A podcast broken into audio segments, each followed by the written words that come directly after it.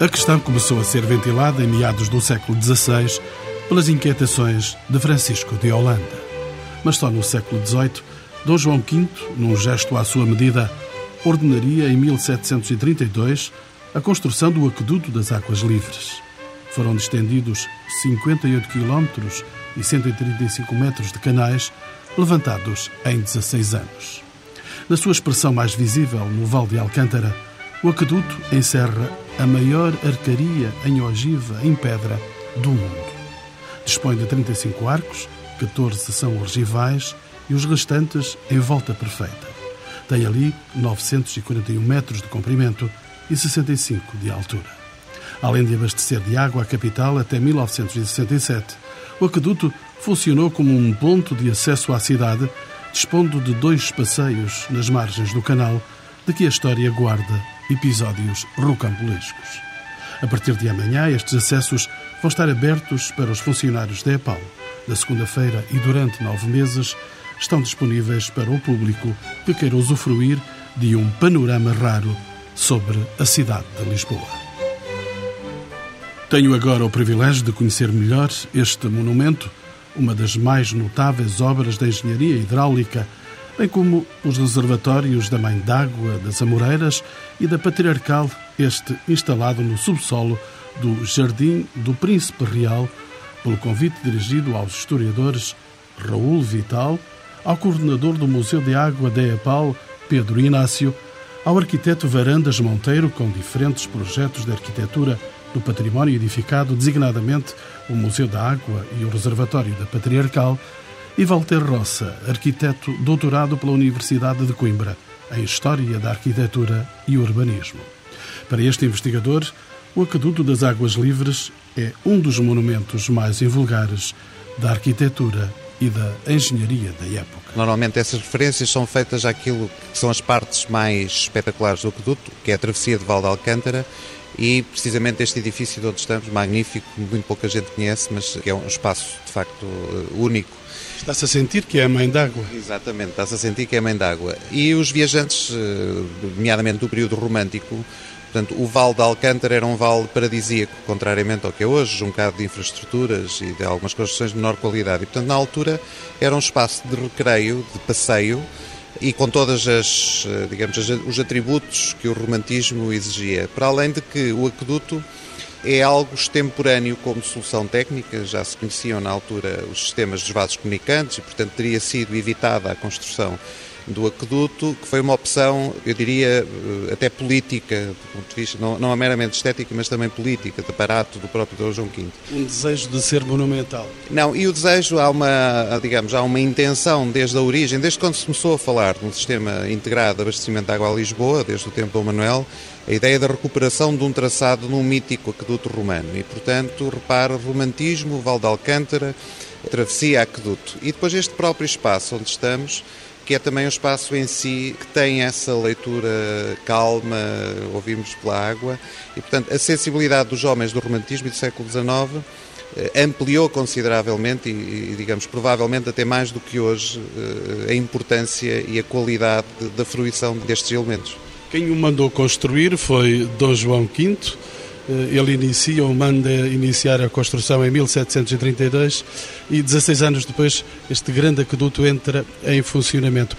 Quais as vicissitudes desta encomenda? As vicissitudes são enormes, estaríamos aqui a falar muito tempo, aliás é um processo muito interessante. A iniciativa é uma iniciativa do Senado eh, anterior, de 1728, e depois o rei, eh, apercebendo-se da importância que teria e até esta ideia do abastecimento da água, num período em que se começa a falar da importância que tem os reis satisfazerem a felicidade dos povos, que é uma das coisas que vem no âmbito ideológico do iluminismo, etc.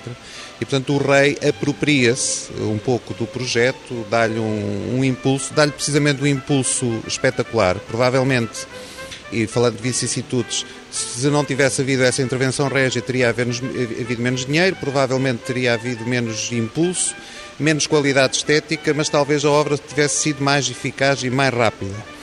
Porque os problemas técnicos que se colocaram, eh, precisamente com a travessia de Valde Alcântara, que falava há pouco, levaram ao despedimento de pessoas, à admissão de outras, porque o problema que se colocava era precisamente porque não ir sempre à flor do terreno e não gastando aquele dinheiro, passando pela Palhavã, hoje a Praça de Espanha, e para que este espaço onde nós estamos, que de facto é um espaço que poderia tecnicamente ser menos aparatoso, mas cumprir as mesmas funções, a verdade é que quando a água começa a correr aqui em 47, e há uma espécie de ideia que formalmente iniciou o abastecimento em 48, a rede de distribuição pela cidade estava ainda por fazer. Portanto, as vicissitudes são muitas. É um processo, aliás, parecido com muitas obras públicas portuguesas de hoje. Mas eh, teve eh, no seu início e durante a construção arquitetos de grande relevo.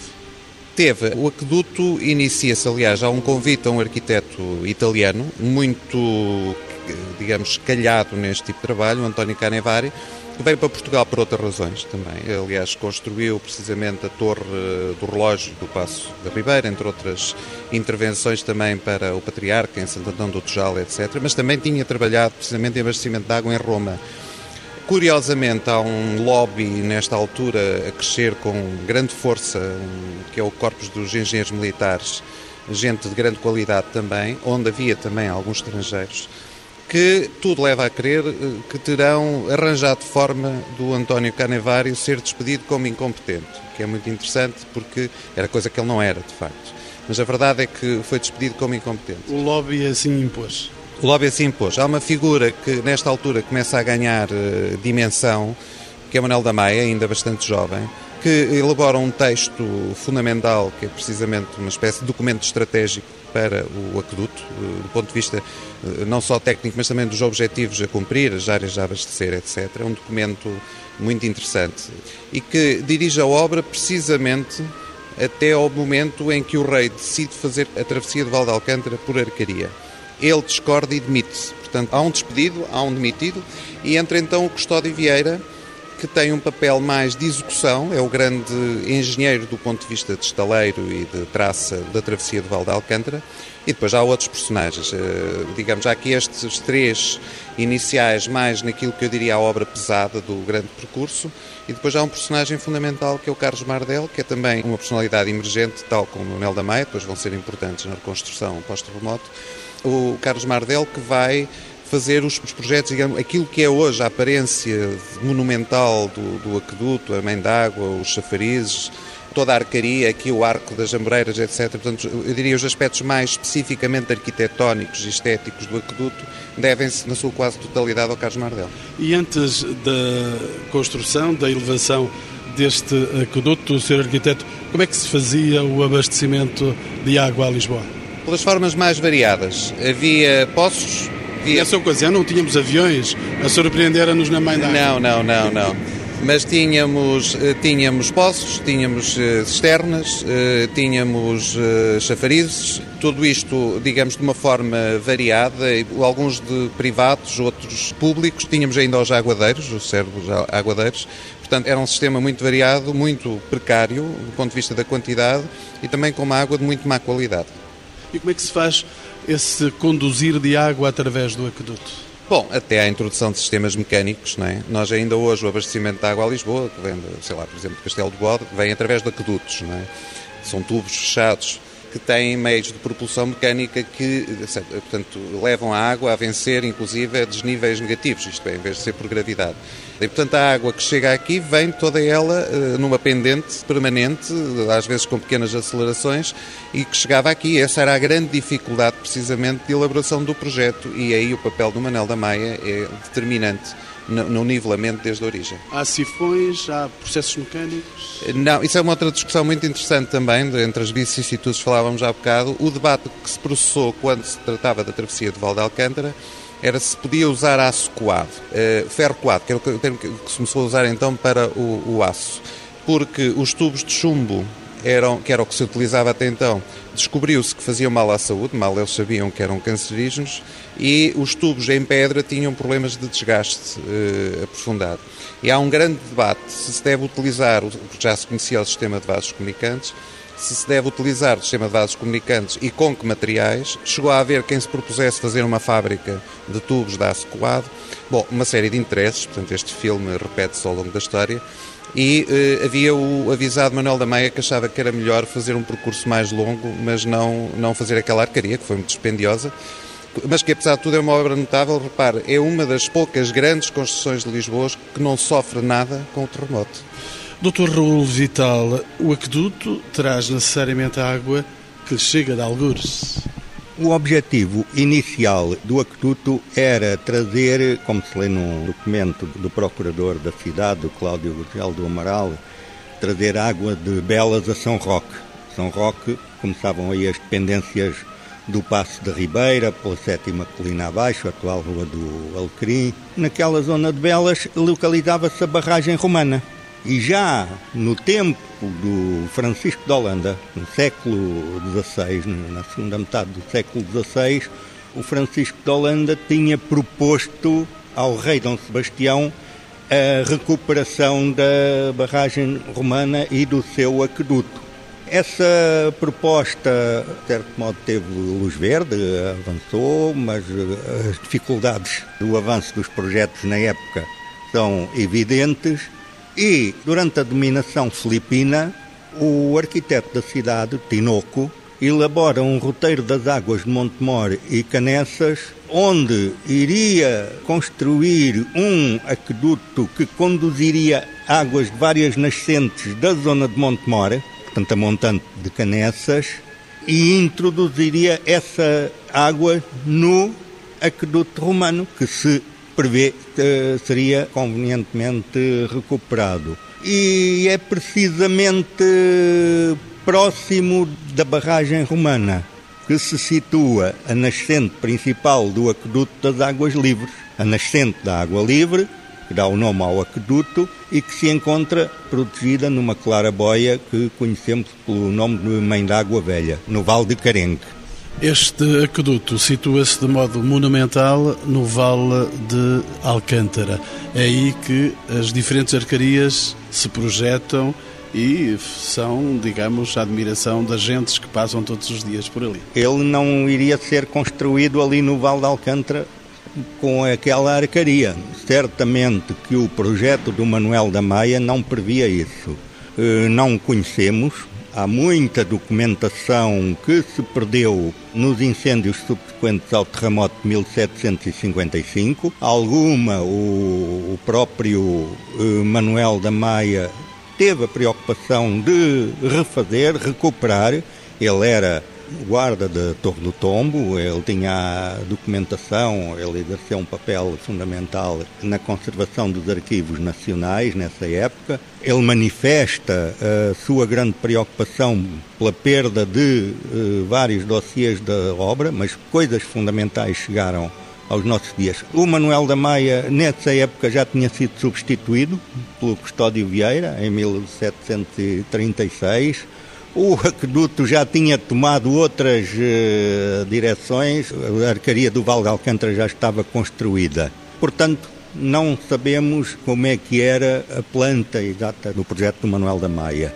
O Val de Alcântara traz realmente esse, essa novidade, uma arcaria monumental ao gosto do rei Dom João V, o imaginário das grandes obras para a glória do rei magnânimo, a reintrodução do arco em ogiva que o Custódio Vieira faz, uma solução técnica e inteligente, embora combatida pelo Ludovice, o arquiteto de Mafra, que hum, o arco em ogiva não era bem visto na tradição clássica do Renascimento e do Barroco. E com aqueles arcos uh, atravessamos um vale de grande profundidade.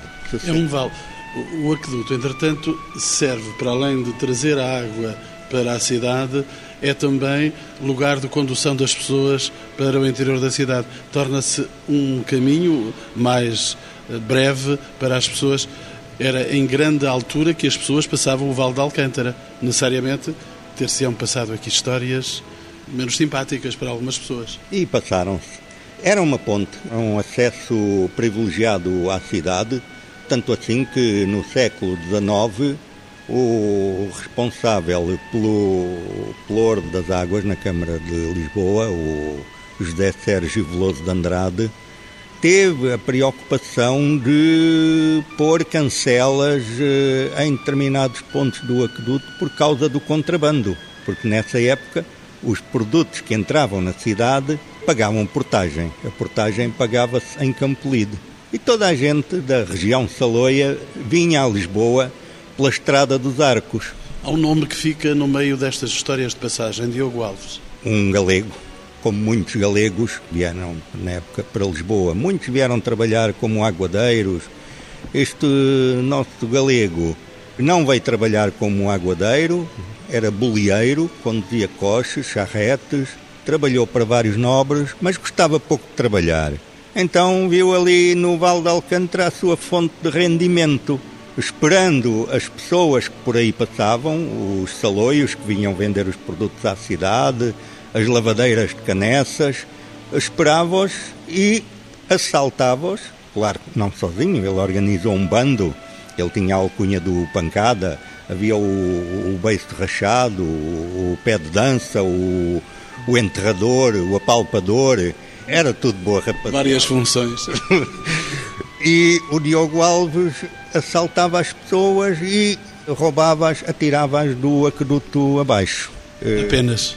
ainda, por vezes, não satisfeito, dizem a, as crónicas da época, que vinha remexer os cadáveres ao fundo do vale a ver se tinha escapado alguma coisa. Esta onda de assaltos veio a provocar claramente um, o encerramento do aqueduto à passagem das pessoas. Curiosamente, nos nossos dias, ele é também lugar de passagem para uh, visitantes que gostam de ver uh, de perto essa altura grande do, do aqueduto e que é um ponto privilegiado de observação e de compreensão da cidade, porque nós no aqueduto, para além de fazer a memória dessas histórias do que foi toda a luta pela água, nós observamos Lisboa, observamos as encostas do Val de Alcântara, vemos onde seria construído o novo grande palácio real que o rei Dom João V tanto pretendia, na, sensivelmente ali pelas encostas dos prazeres, podemos perceber como era a imaginada linha fundamental de fortificação que o Manuel da Maia e os engenheiros militares pretendiam construir como nova defesa da cidade, uma ideia que vinha do tempo da Guerra da Restauração. Este aqueduto tem naturalmente uma construção muito específica. O aqueduto, seguindo sensivelmente o que terá sido o traçado do antigo aqueduto romano, o aqueduto tem aspectos muito interessantes sobre os quais nós falamos nas visitas que fazemos com grupos às nascentes. Quando olhamos a água das caleiras, ela tem aparência diferente nos aquedutos e noutros. Num lado é água límpida, transparente, são nascentes calcárias, nascentes que não deixam resíduos. Estamos, por exemplo, no aqueduto principal construído pelo Manuel da Maia. Não há sistemas de limpeza da água, eles não eram necessários, a água aí não deixa resíduos. Quando se aproveitam as outras nascentes, já no, em período mais tardio, no tempo do Mardel, aproveitam-se águas de camadas de grés, de arnitos, águas férreas, e aí os arquitetos do aqueduto, o Mardel e os seus sucessores, vão utilizar sistemas de limpeza, de decantação da água. Essa água que corre turva nas caleiras, ela tem mecanismos simples, de simples decantação, necessários para a limpeza da água. Esses aquedutos têm muito mais janelas, têm janelas maiores, enquanto que no aqueduto principal, próximo da nascente de água livre, vemos pequeninas janelas quadradas que abrem depois num tronco de cone para o interior. Nos aquedutos eh, das nascentes eh, de arnitos e de grés há necessidade de janelas maiores porque havia necessidade de remover as lamas das bacias de decantação cedem-se as pequenas bacias de decantação, onde a água perde velocidade, onde as partículas assentam no fundo, no entroncamento de aquedutos, porque o aqueduto não é um só aqueduto, é um sistema com cerca de 60 nascentes, onde temos nascentes calcárias, nascentes dos basaltos, aqui da, da zona de Carnaxide, temos todas essas eh, alternâncias geológicas e feito de uma forma direi, empírica, tudo isso é mostrado com uma clareza científica pela geologia do século XIX, quando o general Carlos Ribeiro, que organizou os serviços geológicos em Portugal, se debruça sobre o aqueduto, o Paul Chauffat, um geólogo suíço que trabalhou em Portugal, o químico Mastbaum, um químico alemão, que elaboram memórias, elaboram análises, fazem toda uma abordagem do aqueduto. Isso vem confirmar de forma científica aquilo que os arquitetos do aqueduto fizeram, muito provavelmente de forma empírica. Quem diria, Dr. Pedro Inácio, que a decisão da construção do, do aqueduto se integrou numa política ou em medidas excepcionais e essas medidas tinham como objeto um programa de modernização da cidade para a época. Foi assim? Em parte foi muito isso. Havia uma reclamação, se assim se pode dizer, do povo para que Lisboa pudesse servir de água as necessidades então verificadas para a população de Lisboa e para alguns locais da, da cidade que estavam desprovidos de qualquer tipo de abastecimento, de recurso de água. Eu acredito, o aqueduto veio, de facto, solucionar algumas dessas lacunas e, naturalmente, foi eh, aplaudido pelo povo de Lisboa. Mas depressa verifica-se, isto por contraponto, que terá sido uma obra mais de projeção, eu diria quase divina, de rei divino, do que uma obra utilitária. E, portanto, há ainda hoje que estudar, mesmo com alguma documentação que não chegou até nós, há que estudar de facto se não é mais uma obra da época do iluminismo, do rei, reis magnânimos, não é? Do, do, dos reis uh, Deus quase equiparado à, à, parte divina, e o povo secundarizado com essa, essa problemática. Mas não deixa de ser, digamos, num primeiro momento, uma festa para a cidade de Lisboa a chegada das águas do Cruz dos Águas Livres. Doutor Raul Vital.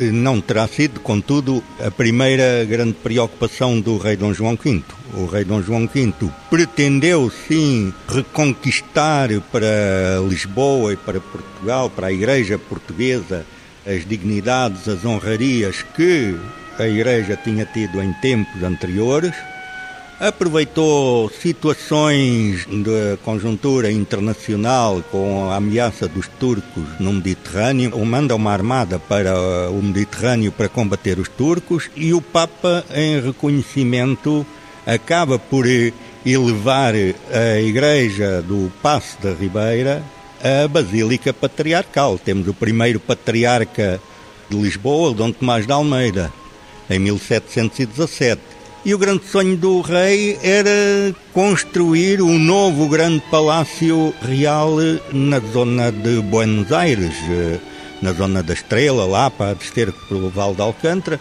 com uma grande basílica patriarcal.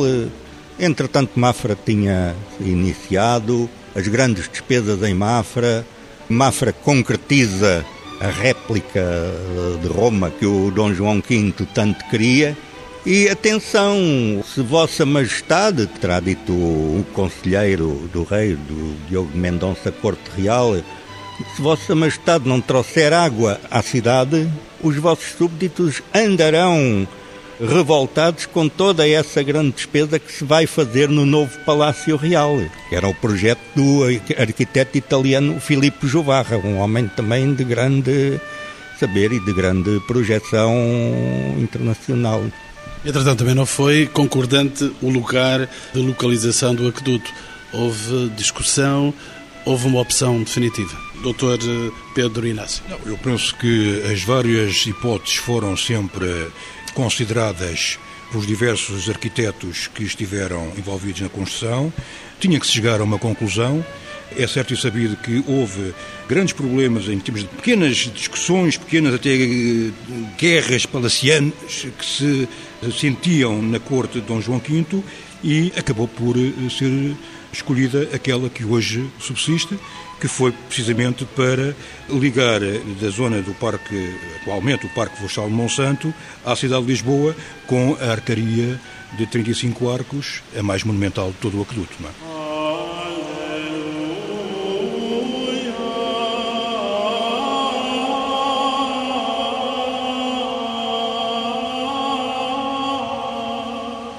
Ressoa à envolvência de catedral este lugar quase místico da Mãe d'Água das Amoreiras, por onde perpassa o espírito barroco do século XVIII e a respiração romântica do século XIX.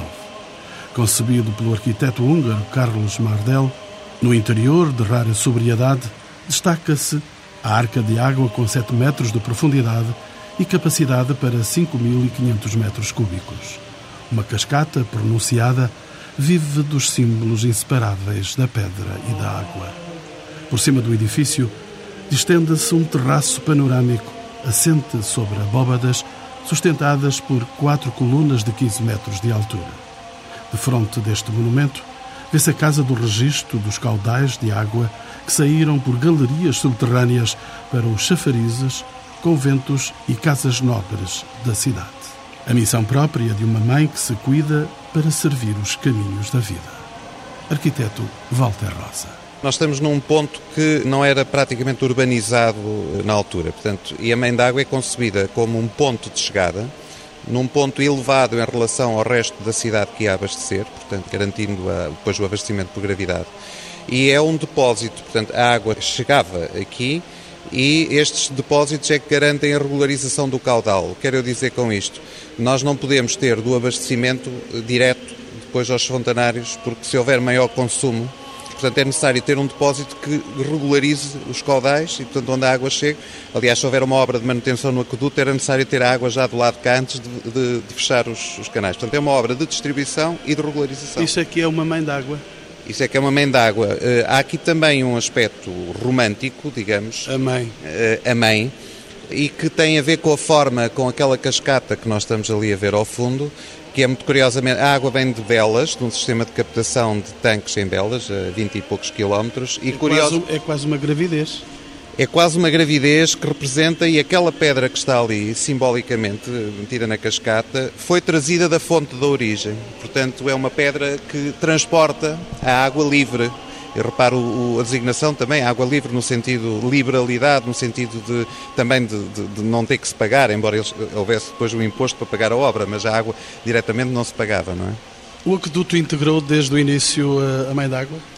O projeto teve sempre a mãe d'água, depois foram feitos projetos para. Há, há, mais mães de água, mais, mais pequenas, precisamente a da Patriarcal, uma outra ali embaixo, perto da Praça da Alegria, e, portanto são outros depósitos de regularização e distribuição, mas que é um processo evolutivo que se vai desenvolvendo precisamente à medida que, que se vai fazendo o projeto. A obra das Águas Livres esticou-se até ao século XIX. E já agora, quem é o pai desta mãe d'água? O projetista, o arquiteto, é o Carlos Mardel. Aliás, ainda existem três versões eh, no Museu da Cidade do projeto original dele, portanto, versões alternativas.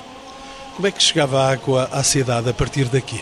Isso é um dos aspectos mais curiosos e menos conhecidos, porque o aqueduto, de acordo com o documento do Manuel da Maia, é construído e, portanto, a definição estratégica é que o aqueduto vai servir uma zona de expansão da cidade, inicialmente. Portanto, ele vai servir todo o setor ocidental, que hoje é a Lapa, que é, que é esta zona de São Bento, etc. E, portanto, inicialmente não havia nenhuma rede de distribuição pensada para a zona antiga do Castelo e por aí fora. E, portanto, a distribuição é feita daqui precisamente para esses reservatórios intermédios e depois desses reservatórios para chafarizes, etc. Portanto, há, uma rede por baixo desta zona da cidade de Lisboa que às vezes aflora. Estou a ver ali, por exemplo, na Rua de São Mamed, não é? Aparecem os arcos. Havia o Arco de São Bento, que está agora na Praça de, de Espanha. De Espanha. E, portanto, havia um, uma rede que foi estabelecida e, e, curiosamente, depois o casario vai tomando conta e vai ocupando e, de certa maneira, Os polos de distribuição em chafarizes projetados para largos, como o do Rato, da Esperança, houve um para as Portas de Santa Catarina, etc., funcionavam como polos dinamizadores do crescimento urbano. Portanto, havia uma certa ideia de que os elementos de abastecimento eram, obviamente, sistemas de atração para o crescimento urbano e do seu próprio ordenamento. Esta mãe d'água mantinha relação com o sítio onde estava, com o bairro onde estava instalado? Não, o bairro é, é, veio depois. Este sítio. Isto é uma mãe sozinha? É uma mãe sozinha. Chega aqui ao topo, havia Não diríamos que era mais solteira. não, porque está prenha, não é? Portanto, o pai talvez esteja em belas, não é? Precisamente, o Largo do Rato existia, quase como uma espécie de satélite de crescimento do centro da cidade. Já existia eu reparo que a fábrica das sedas, que se instala primeiro na Rua da Escola Politécnica, é de 1734. Portanto, vem atrás já precisamente da presença da Mãe d'Água. Depois, o bairro das Amoreiras, onde a Mãe d'Água hoje está inserida, é um projeto de 1759 de crescimento da fábrica das sedas. Portanto, a Mãe d'Água, de certa maneira, determina esse conglomerado industrial do bairro das sedas, que não fabricavam apenas sedas, mas que era uma espécie de conjunto de fábricas ligadas ao crescimento industrial da época. E isto foi um princípio de renovação da própria cidade? Havia um plano estabelecido para o crescimento da cidade para o Ocidente, inclusive é com um grande palácio e patriarcal que é projetado em 19, 1719 e depois já há várias sequelas, precisamente para a zona de Lapa, Buenos Aires. Depois repare que mesmo depois do terremoto havia a decisão de se construir o Palácio Real aqui na zona de São João dos Bem Casados, portanto Campo de Ourique, eh, aqui para cima, e, portanto, isto é um elemento central que antecede, portanto, infraestrutura, uma cidade que se projetava fazer crescer para aqui. Uma cidade com praças, com jardins, com chafarizes. Com jardim zoológico, inclusive, no, no Passo Real, portanto, uma cidade toda ela equipada, uma cidade moderna, como Lisboa queria ser desde o seu grande crescimento a partir dos descobrimentos e por razões de ordem vária, que as pessoas se lembram, União Ibérica, etc., não tinha sido possível e que só foi possível depois eh, a partir da catástrofe partir de 1755, aí já com uma face diversa, porque eh, se tínhamos o centro da cidade destruído, digamos, o polo de desenvolvimento seria novamente o centro e a baixa, embora não se tenha perdido, por exemplo, o Manuel da Maia, que é o grande estratega desde o tempo de Dom João V, pressionou bastante a ideia de se construir o palácio aqui em São João dos Bem Casados, como já se pretendia antes. Portanto, há uma série de itens que ficam do plano anterior. E se muitos chafarizes estão secos nos nossos dias, eles foram fulgurantes no século XVIII e século XIX. Foram, foram, século XVIII e XIX. Obviamente, hoje em dia, a mãe d'água já não faz parte do sistema de abastecimento de água. Ela dá água a quem agora? penso que não dá aos passarinhos, aos passarinhos aqui este tanque que, que está magnífico do ponto de vista de estado de conservação e a qualidade da água que está aqui, isto é magnífico, eu já vi isto em muito mau estado e agora, e agora não, e agora está, está de facto quase no seu esplendor original, acho. Um lugar a visitar um lugar de visita obrigatória para quem ame Lisboa e goste eh, da natureza dentro da cidade.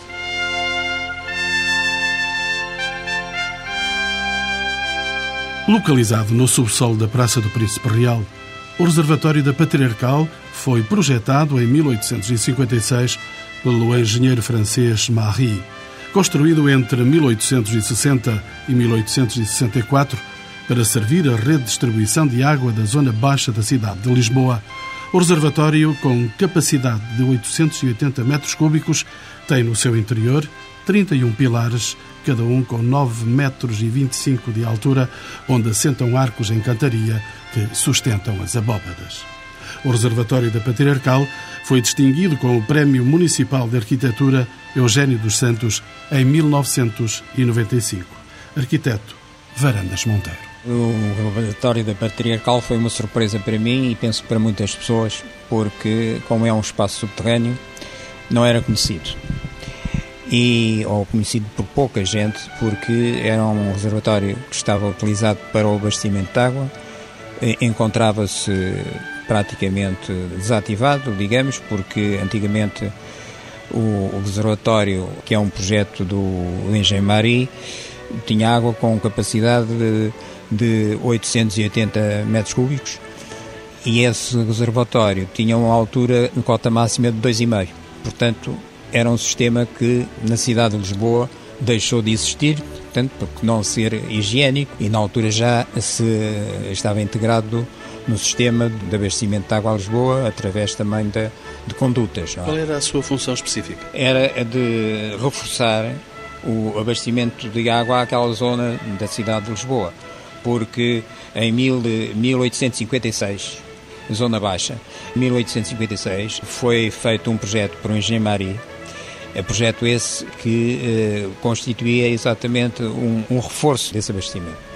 E foi esse projeto que eu fui encontrar quando uma vez me convidaram da parte de EPAL, ainda não existia o, a sétima colina, e convidaram-me para visitar aquele espaço e eu fiquei, digamos, de um, num aspecto isolado, noutro, visualizando já uma grande potencialidade que se poderia fazer ali, porque era um espaço grande, se entrava só por uma pequena galeria técnica e era um espaço totalmente obscuro e, portanto, desativado.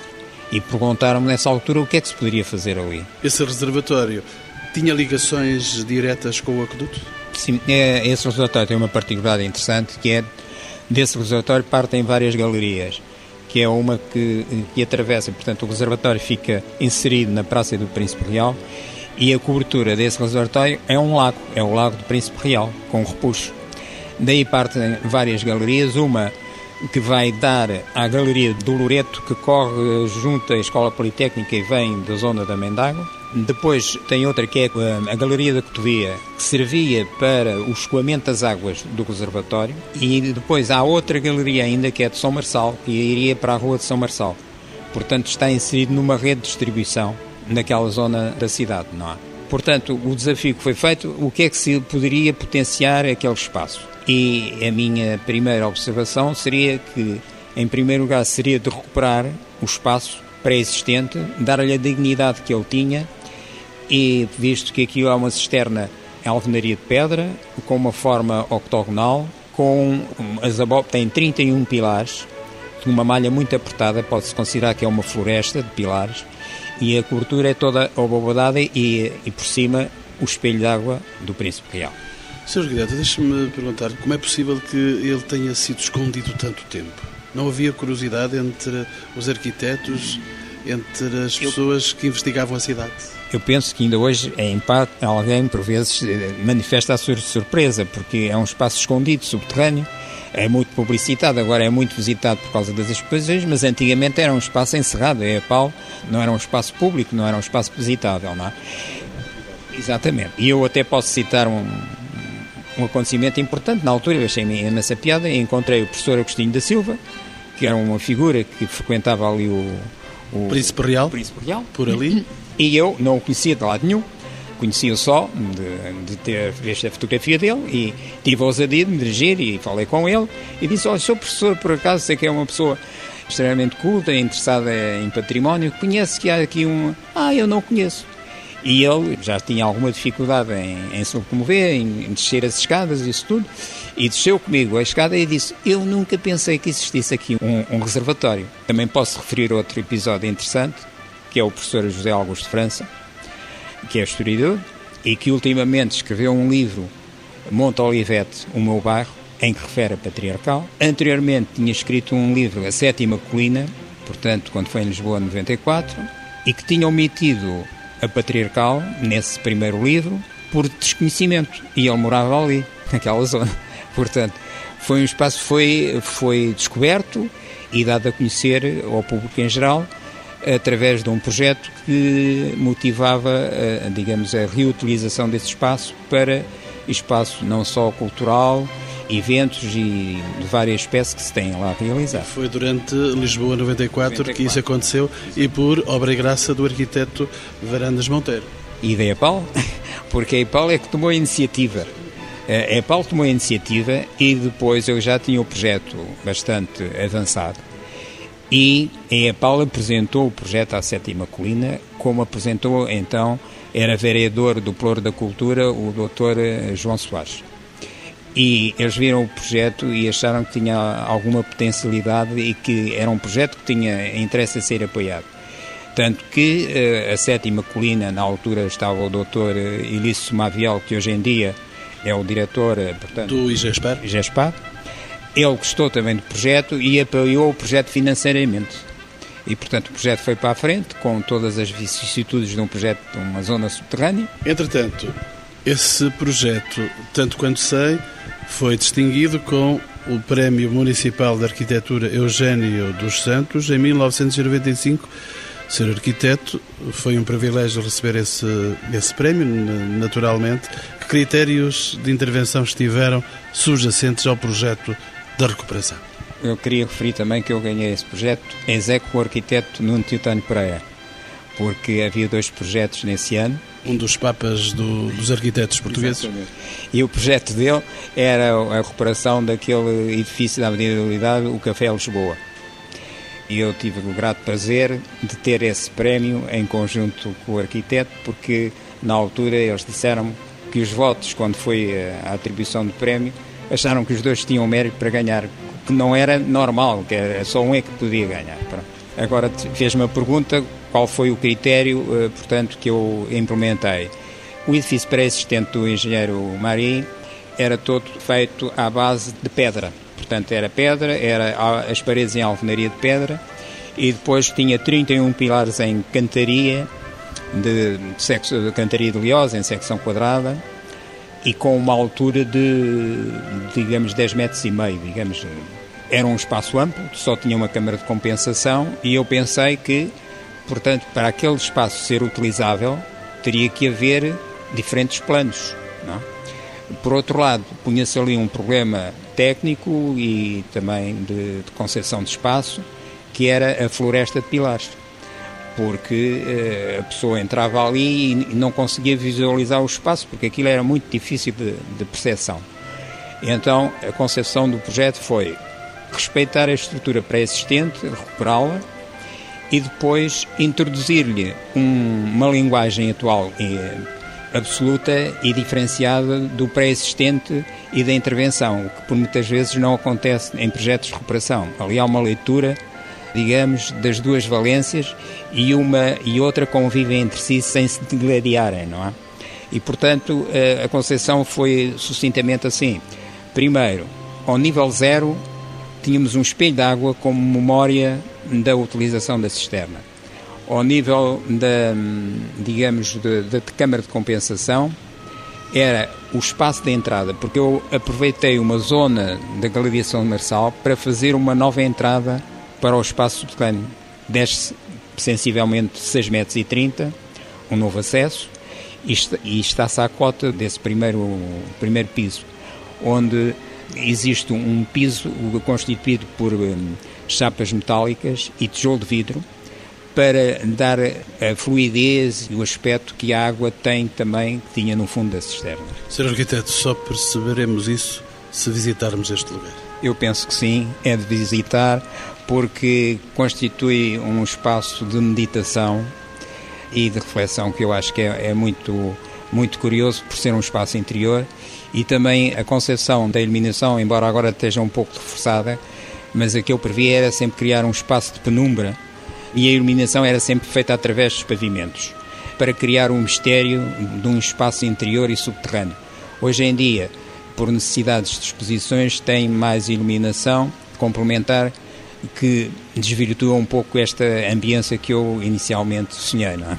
Dr. Pedro Inácio, todos estes elementos de que temos vindo a falar constituem, de facto, alguns dos núcleos do Museu da Água.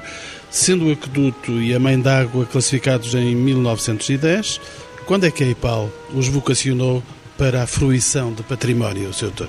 Monumentos Nacionais de 1910, de facto, são de os, as, as infraestruturas mais nobres do aqueduto. Uh, diria que era o Val do Alcântara, a Mãe d'Água e algumas zonas da cidade de Lisboa, de passagem na cidade de Lisboa. Todos estes equipamentos ligados ao abastecimento de água cidade de Lisboa integram o Museu da Água a partir de 1987, ano em que é inaugurado. Em 1990, Uh, após uma candidatura muito oportuna do Museu da Água, uh, junto de um organismo internacional, que é o Fórum Europeu de Museus, conseguimos ser distinguidos, se assim se pode dizer, desta herança patrimonial através do prémio do Museu do Conselho da Europa, que uh, não deixa de ser, ou melhor, é inegavelmente o grande momento para a história do museu, porque é uma afirmação muito a nível mundial, muito do conhecimento da cultura, da técnica a nível mundial. Isto é uma motivação para este serviço cultural à comunidade? Sem dúvida alguma. Desde então nós estamos muito ligados a esse serviço de uma forma, digamos, intensa, responsável, querendo que as crianças, os menos jovens, possam usufruir, possam visitar, possam comungar com estes uh, testemunhos patrimoniais da história do abastecimento de água Sabi. Apesar da visibilidade de alguns dos aspectos destes traços da água em Lisboa, poderíamos dizer que se trata ainda de um património, de certo modo, desconhecido ou pelo menos escondido. Inevitavelmente, perante outros, pode, uh, por uma questão de mediatismo, se assim se pode dizer, de presenças, de estrutura arquitetónica na cidade de Lisboa, basta dizer que, por exemplo, o aqueduto, na sua maior extensão, na cidade de Lisboa, sobre o Val Alcântara, é visitado diariamente por, eh, viatu por, eh, enfim, por pessoas que nas suas viaturas ali, ali passam. O reservatório patriarcal é um espaço uh, muito peculiar, muito interessante, pouco visitado porque está dentro de um jardim, é subterrâneo, as ruas circundantes para se poder estacionar um carro é complicado, portanto tem que quase que obrigatoriamente alguém deslocar-se a esse local para o visitar. E é nestes contrastes que reina o que é óbvio, o que é místico e o que é às vezes oculto e que dá um grande prazer em, em descobrir.